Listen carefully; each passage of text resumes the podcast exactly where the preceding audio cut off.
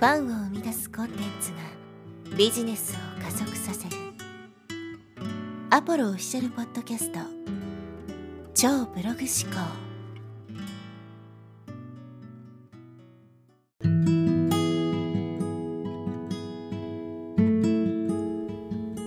はい、えー、こんにちは、ポロです、えー、今日のテーマはですね、成長の階段を毎日一歩ずつ登る方法ですね。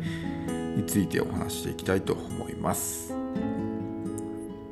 大きな成果をですね手に入れようと思った時は当然ですね成長というプロセスを必ず、えー、経る必要があります。今の自分で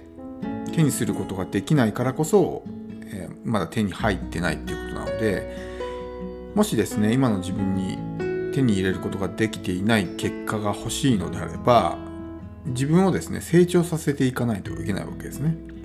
今の自分のままでは永遠にその結果を手にすることはできないということですね。まあ多くの人はですねその辺の、えー、まあことに気づいてない人が多いのでなんとなくこう時間が経てばですね願望は自然と近づいてくるんじゃないかっていうふうに思っている人が結構多いんですけどまあ5年経とうが10年経とうが結局ですね今の自分が変わらなければまあそのままこう横にスライドするみたいなイメージですね。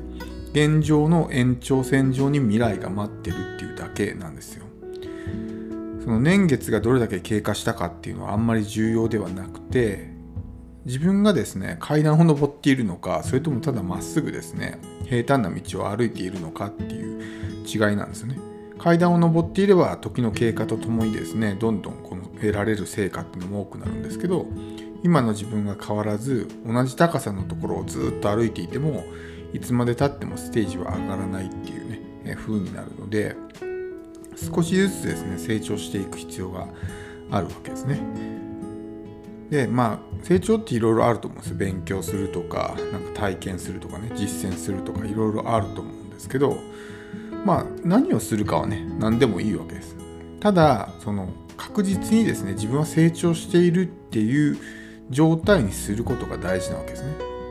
例えばその勉強に関してもですね今の自分に理解できることとかもうすでにできることですねそういうものを勉強してもなかなかレベルって上がらないわけですよ。まあ、分かりやすく言うと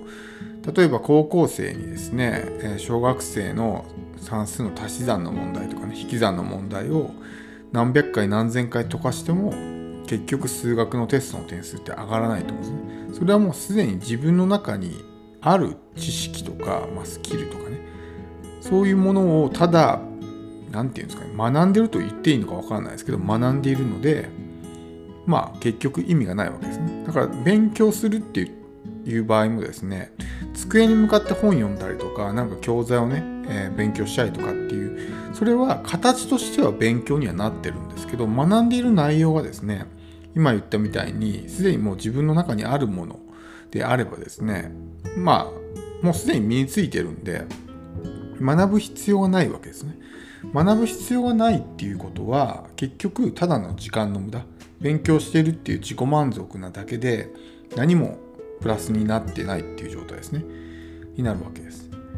なのでこういうことがあるとやってもやってもなんかね全然成果が上がらないみたいな風になっていくわけですけどだからまあ勉強とかもですねやるときは今言ったみたいなことで今の自分にない知識とかね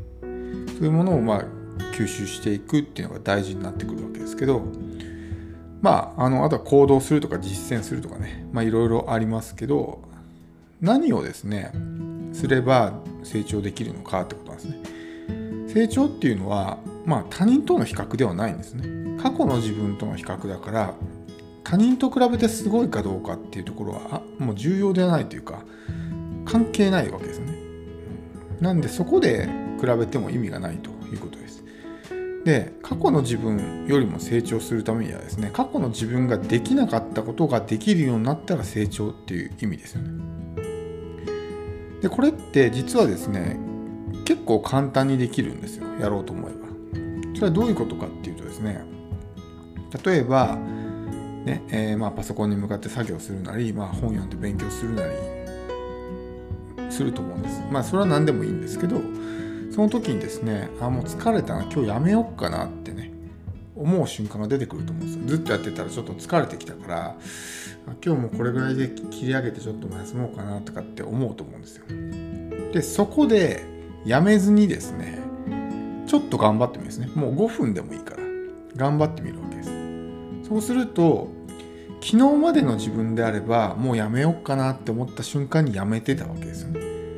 でもそこでもう5分頑張ったってことは昨日の自分よりはできるようになってるわけですよ。昨日の自分ができなかったことができるようになっていることですね。で翌日も同じことを繰り返していけばですねその前日の自分がねやめた部よりとこよりももうちょっと頑張ることができたってこと。もうやめようかなと思ったのはまあ過去の自分というかね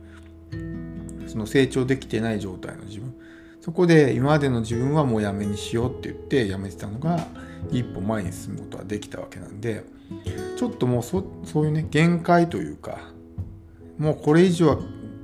厳しいな無理だなって思った時にあとちょっとだけやるっていうことですね。をするとその成長っていうものができるようになるわけですね。アスリートとかもそのもう自分のね限界まで追い込んでそこからもっとですねもう少しだけこう負荷を加えたりとかってすると思うんですね。その自分の限界をまあの手前でやめてしまったらなかなかその限界ってねこう上がっていかないからそこでさらにねもうちょっとやめずに頑張るわけですね。そうすると自分の限界のその何て言うんですか幅が広がるというか高さが上がるというかねっていう風になっていくんで